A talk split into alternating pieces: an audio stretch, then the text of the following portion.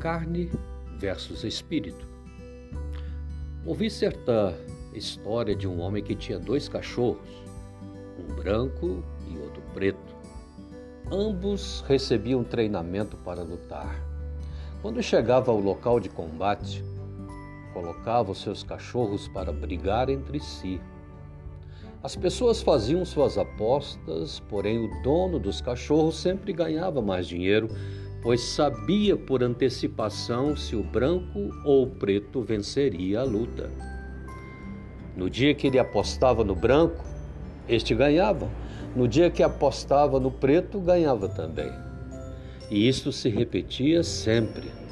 Certa ocasião, um amigo lhe perguntou: Vejo que você está com muita sorte com seus cachorros. Tenho observado que o cão que você aposta sempre vence a competição.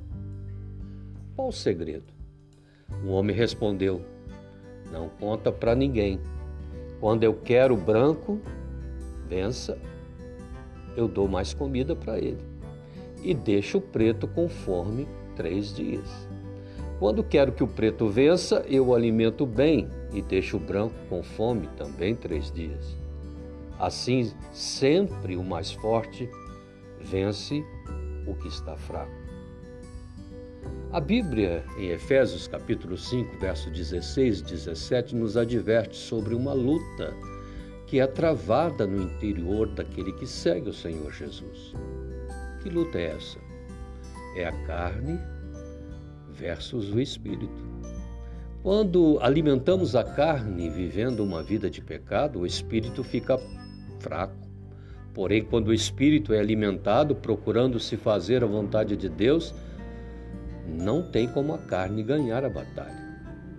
Veja literalmente o que a Bíblia diz: Andai em espírito e não cumprireis o desejo forte da carne, porque a carne cobiça contra o espírito e o espírito contra a carne.